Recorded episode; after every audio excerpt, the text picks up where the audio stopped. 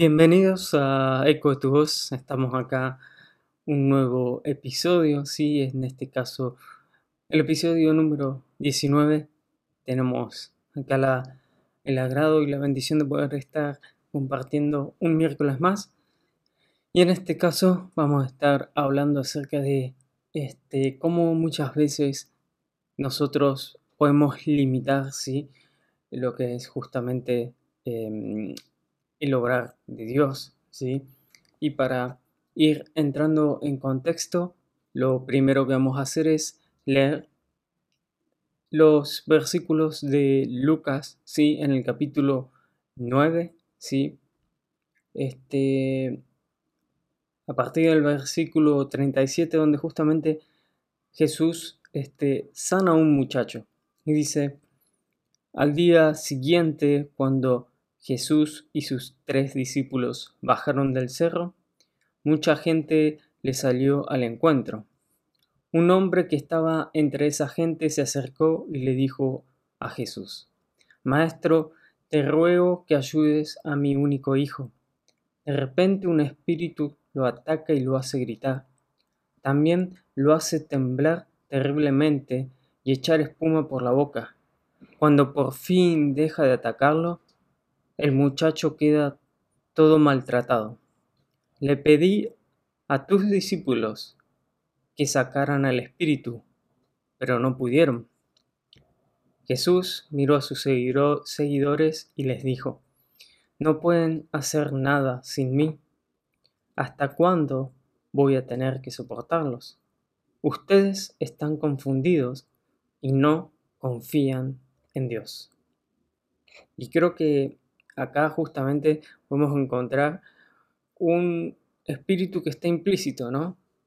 Y es aquel espíritu que justamente se llama incredulidad, ¿sí? Es la incredulidad lo que impide, ¿sí? Que Dios obre a través de estos discípulos para que pudieran este, justamente librar a este muchacho de, de este Em, otro espíritu maligno que estaba este, maltratando justamente a este, eh, a este muchacho. Y podemos ver que justamente en Marcos, ¿sí? Em, en el capítulo 9, los versículos 28 al 29, que también hablan de esta historia, Jesús le dice que no pudieron echar afuera a este discípulo, perdón, a este espíritu, justamente porque em, este, esta clase de demonios necesitaba justamente ayuno y oración, ¿sí? Necesita ayuno y oración para poder justamente quitarlo. Y, podemos ver justamente que los discípulos de cierta manera no habían asimilado esta enseñanza, como que de cierta manera no entendían y no estaba esa confianza plena en que el ayuno y la oración eran necesarios, ¿sí? Para poder justamente librar ciertas batallas. Y podemos verlo justamente en, varias, en varios versículos donde Jesús los llama justamente también a orar y en lugar de orar se quedan dormidos, ¿no? Y, y es acá donde este, podemos ver que la incredulidad nos lleva, em, eh, no, nos lleva a quedarnos paralizados, a quedarnos justamente quietos en ese vacío donde mm, la confianza, nuestra confianza en Dios no está, ¿sí? Tal como lo dice este, el versículo este, 41, ¿sí? Tal como lo expresa Jesús, nuestra confianza no está, ¿sí? Y eso, al, no estar nuestra confianza en Dios, nos confunde y no, no nos permite avanzar, ¿sí? No nos permite avanzar sobre este, la voluntad de Dios, no nos permite avanzar para caminar en la voluntad de Dios. Y por el contrario, justamente nos quedamos este, estancados, ¿sí? Este, muchas veces incluso mm, la incredulidad nos lleva a querer volver a, a, nuestro pasado, a nuestros viejos hábitos, ¿sí? Y, y la incredulidad justamente no nos permite caminar firme eh, en los propósitos que, que Dios ha determinado para nuestras vidas. Y, y es acá justamente donde también podemos ver este, este reflejo, ¿sí? Esta misma situación en lo que es Éxodo, ¿sí? El capítulo 14, los versículos 10 al 12 dicen, mientras el faraón se acercaba, los israelitas levantaron la vista y se llenaron de pánico al ver que los egipcios lo alcanzaban. Entonces clamaron al Señor y le dijeron a Moisés, ¿por qué nos trajiste aquí a morir en el desierto? ¿Acaso no había suficientes tumbas para nosotros en Egipto? ¿Qué nos has hecho? ¿Por qué nos obligaste a salir de Egipto? ¿No te dijimos que esto pasaría cuando aún estábamos en Egipto? Te dijimos, déjanos en paz. Déjanos seguir siendo esclavos de los egipcios es mejor ser un esclavo en Egipto que un cadáver en el desierto. y creo que justamente acá podemos ver em, la incredulidad y la falta de confianza, en este caso de el pueblo de Israel para con Dios, ¿no? Este, justamente eh, eh, muchas veces a nosotros mismos este, Dios nos está queriendo salvar, está queriendo salvarnos, salvar también a, las personas que nos rodean, ¿sí? Y está queriendo este, mostrar este, su poder a través de nuestras vidas para poder justamente generar esa salvación y esa confianza en Dios, ¿sí? Y aún así justamente el, el espíritu este de incredulidad este, quiere justamente tomarnos para que de esa manera el obrar de Dios no se lleve a cabo, ¿sí? Porque este, si nosotros no creemos, ¿sí? En lo que Dios ya determinó son para nuestras vidas, ¿sí? Eh, eso va a implicar que nosotros no demos ese paso de fe hacia lo que Dios nos llamó a hacer, ¿no? Em, justamente em, de eso se trata, de em, el espíritu de la incredulidad, lo que nos quiere hacer es para, paralizarnos, nos quiere dejar quietos en donde hoy nos encontramos, para que así el obrar de Dios y la gloria de Dios no se manifieste en nuestras vidas. ¿sí?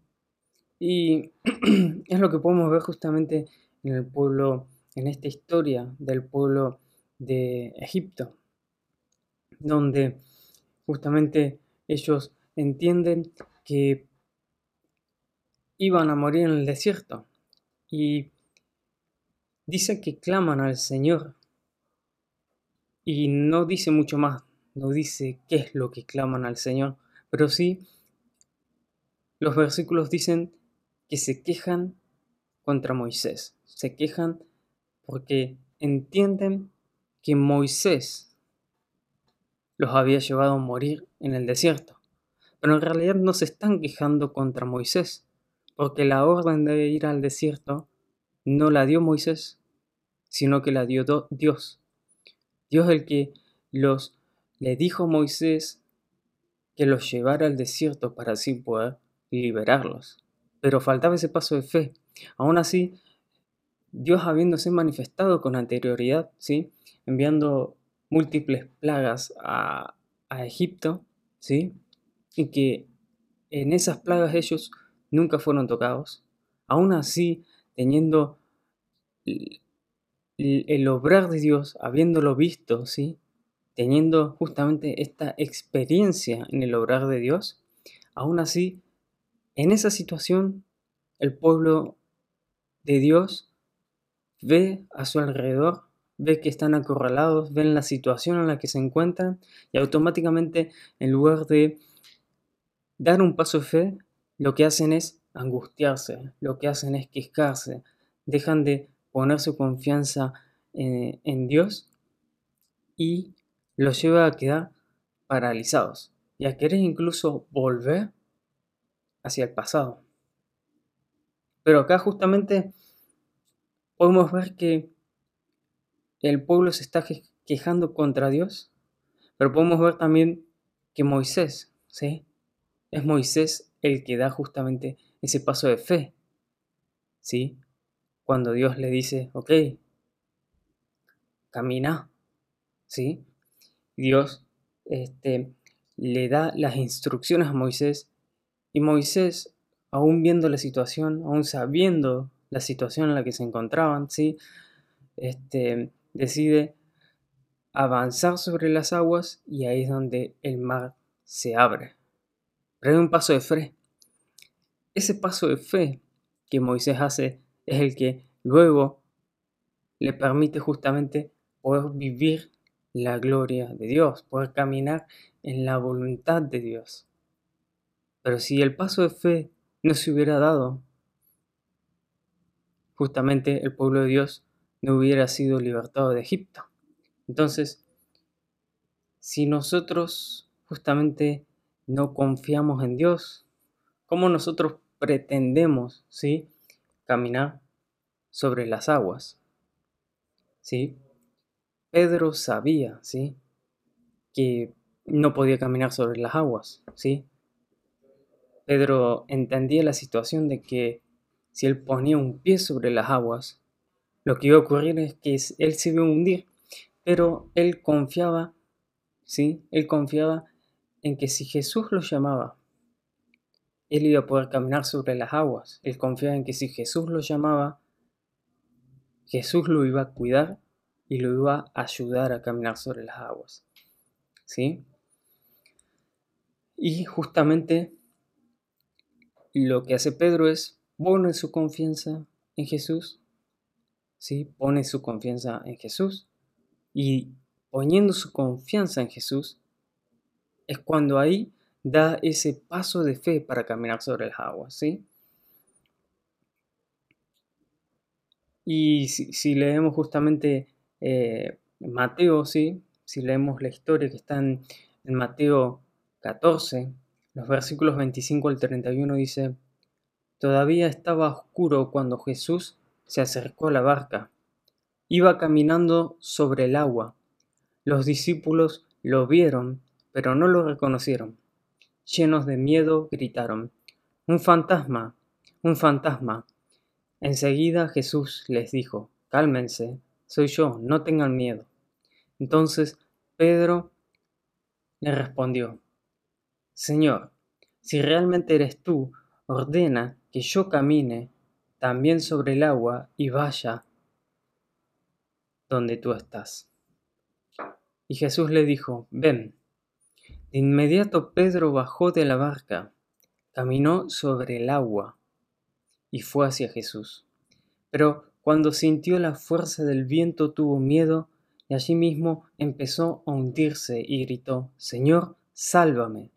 Entonces Jesús extendió su brazo, agarró a Pedro y le dijo, Pedro, tú confías muy poco en mí. ¿Por qué dudaste? Y justamente Pedro confía, pero la situación, ¿sí? Cuando él empieza a sentir esos vientos, ¿sí? Que había a su alrededor, es cuando justamente comienza a dudar, ¿sí? saca su confianza de Jesús, ve lo que lo rodea, entiende que, que la situación no, no acompaña, ¿sí? Se, se, desconecta ¿sí? de Jesús. Y al ver lo que, lo que pasa a su alrededor, ¿sí? el sacar su confianza, el justamente sacar su mirada de Jesús hace que empiece a dudar acerca de lo que está viviendo. Incluso viviéndolo, incluso viviéndolo, Pedro dudó, porque estaba caminando sobre las aguas, incluso caminando en ese acto él ya estaba viviendo. No, el paso de fe ya lo había dado, ahora era solamente seguir renovando esa confianza en Jesús pero dudó, ¿sí? Y justamente es lo que a veces este, nos ocurre a nosotros también, ¿no?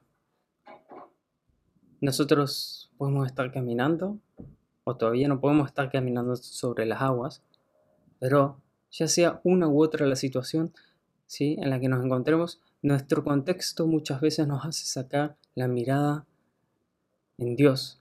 Y es ahí cuando, si nosotros no ponemos la mirada en Dios, es cuando justamente su gloria no puede manifestarse en nuestras vidas.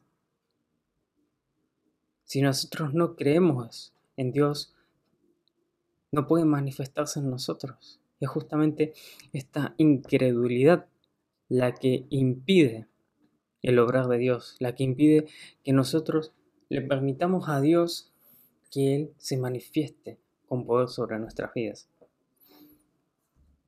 Y justamente, ¿cuál es, qué es aquello justamente que, em, que nos rodea y que nos hace incrédulos sobre aquello que Dios ya habló nuestras vidas? ¿Qué es aquella situación, ¿sí? Que nos hace incrédulos, ¿sí? Para caminar bajo el llamado de Dios, para escuchar y ser guiados por la voz de Dios. Justamente podemos dejar de escuchar la voz de Dios por comenzar a ver lo que nos rodea, por, por comenzar a escuchar lo que las personas que nos rodean comienzan a decir. Y es ahí cuando nuestra fe comienza a decaer, nuestras fuerzas comienzan a decaer, ¿sí? Y todo lo que nos rodea puede comenzar a volverse más oscuro si nuestra mirada no está en Jesús. Hasta que llega un tiempo en el que justamente la incredulidad logra su propósito y es dejarnos paralizados.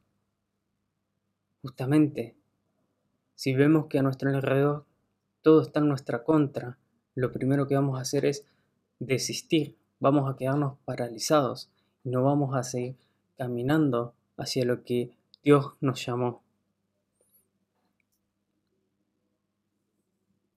Y justamente es acá donde nosotros debemos tener en cuenta que es Dios, ¿sí? quien nos permite caminar en paz, quien nos permite caminar seguros, así como Pedro caminó seguro sobre las aguas, como el pueblo de Israel caminó seguro entre las aguas. ¿Sí? Y, y, esto es lo que hoy debemos recordar, debemos renovar nuestra fe en Dios, debemos recordar cuál es el propósito de Dios, debemos volver a poner nuestra mirada en Dios y, debemos volver a abrir nuestros oídos hacia lo que Dios nos está llamando. Debemos volver a, abrir nuestros oídos hacia lo que Dios dice de nosotros a través de, de su palabra. ¿sí? No importa el gigante que puede encontrarse entre nosotros, ¿sí? No importa ese gigante se encuentra enfrente de nosotros, ¿sí? Si Dios ya justamente venció tantos gigantes en nuestras vidas. El gigante que hoy pueda justamente encontrarse enfrente nuestro, también Dios lo va a vencer. Debemos justamente cerrar estos oídos, Debemos cerrar nuestros oídos a todas estas palabras de las personas que nos rodean que van justamente en contra de lo que Dios dice de nosotros, en contra de lo que Dios nos llama a hacer en contra de lo que Dios nos muestra. Debemos cerrar, justamente debemos quitar nuestra mirada, ¿sí? De aquello que hoy nos está rodeando.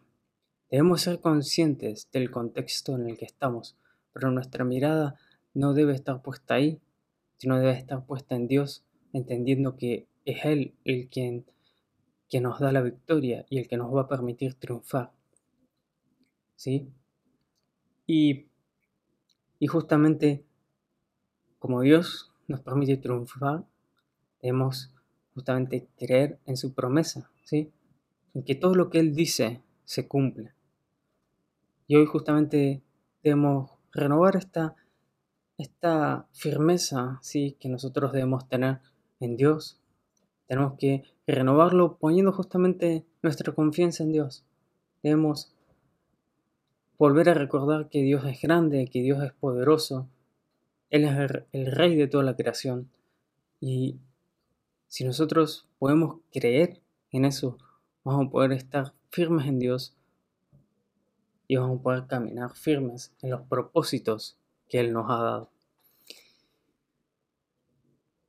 Y antes de finalizar, hay un ejemplo que quiero dejarles que creo que es justamente sumamente práctico, creo que es, podemos ver ahí eh, en este ejemplo muchas de las cosas de las que hemos estado hablando, hemos estado justamente este, viendo eh, en esta reflexión y es la historia justamente de David contra Goliat, ¿sí? Este, que está en el capítulo número 17 de Primera de Samuel, ah, es a partir del, versículo 31, ¿sí? Vamos a leer algunos, pero para ir contando más o menos la historia es eh, antes de leerla, digamos, para entrar en contexto, justamente eh, David, ¿sí? Era un, muchacho eh, que era pastor, cuidaba las ovejas de, su padre, era el hermano más chico, era despreciado por sus hermanos, ¿sí? Era también, este, se lo consideraba poco, siendo el más pequeño, este, el que no tenía justamente experiencia en batallas, ¿sí? Porque no solamente era el más pequeño en edad, también físicamente era pequeño.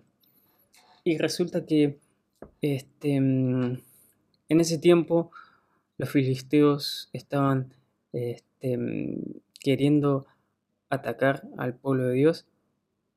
Y en ese contexto es donde el padre de David envía justamente enviarle alimentos a A sus hermanos. Y ahí es sus hermanos que estaban justamente en, el campo de batalla. Y cuando llega David es ahí donde ve esta situación en donde Goliat desafía al pueblo de Israel a pelear solamente contra uno. ¿sí? Goliat, un, un hombre experimentado en batallas, pero tenía la característica de que era un gigante. Medía casi 3 metros y claramente toda su armadura era mucho más grande que la de una persona común. Entonces, el desafío de Goliat era este, que el mejor luchador justamente del pueblo de Israel salga a luchar contra él. Y cualquiera, ¿sí? ya sea que gane Goliat o que gane el luchador de, este, mm, del pueblo de Israel, cualquiera de los dos que gane, el otro pueblo iba a ser esclavo, ¿sí? Entonces, David, cuando llega, ve esta situación, escucha a Goliat, es cuando justamente comienza a preguntarse, comienza a preguntar, ok, ¿quién es esta persona? ¿Quién es Goliat? ¿Sí? ¿Quién va a luchar? Qué es lo que el rey está también este, ofreciendo, ¿no? Así como recompensa para, por, matar a Goliat. Y vamos a leer el versículo, a partir del versículo 31 que dice, entonces le contaron a Saúl la pregunta de David y el rey mandó llamarlo. No se preocupe por este filisteo, le dijo David a Saúl, yo iré a pelear contra él. No seas ridículo, respondió Saúl. No hay forma de que tú puedas pelear contra ese filisteo y ganarle. Eres tan solo un muchacho y él ha sido un hombre de guerra desde su juventud. Pero David insistió, he estado cuidando las ovejas y las cabras de mi padre. Cuando un león o un oso viene para robar un cordero del rebaño, yo lo persigo con un palo y rescato el cordero de su boca. Si el animal me ataca, lo tomo de la quijada y lo golpeo hasta matarlo. Lo he hecho con leones y con osos, y lo haré también con este filisteo pagano, porque ha desafiado a los ejércitos del Dios viviente. El mismo Señor que me rescató de las garras del león y del oso, me rescatará de este filisteo. Así que Saúl por fin accedió. Está bien, adelante, y que el Señor esté contigo.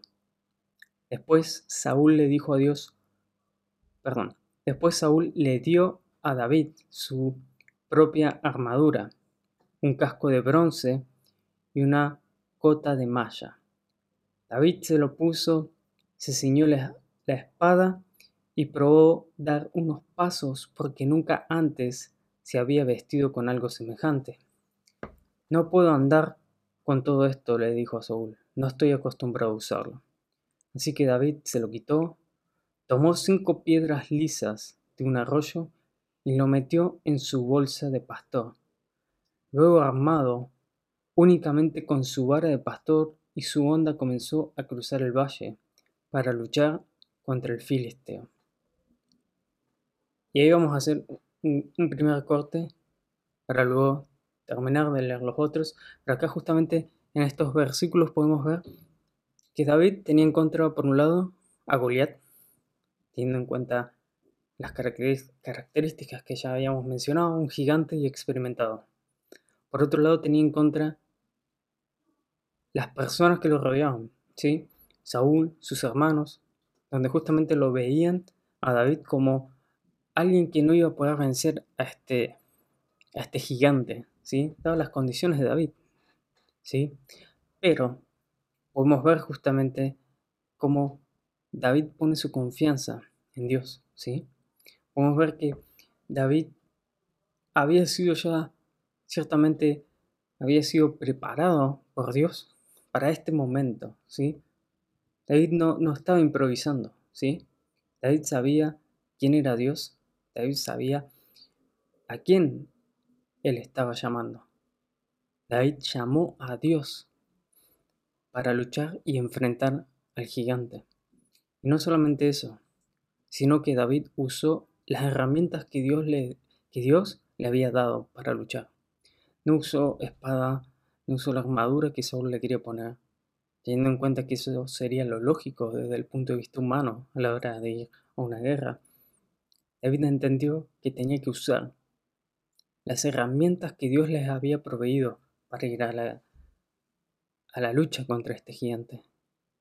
Él entendía, David entendió que las herramientas que Dios le había dado en ese tiempo eran más que suficientes para obtener la victoria, porque la victoria se le iba a dar justamente Dios.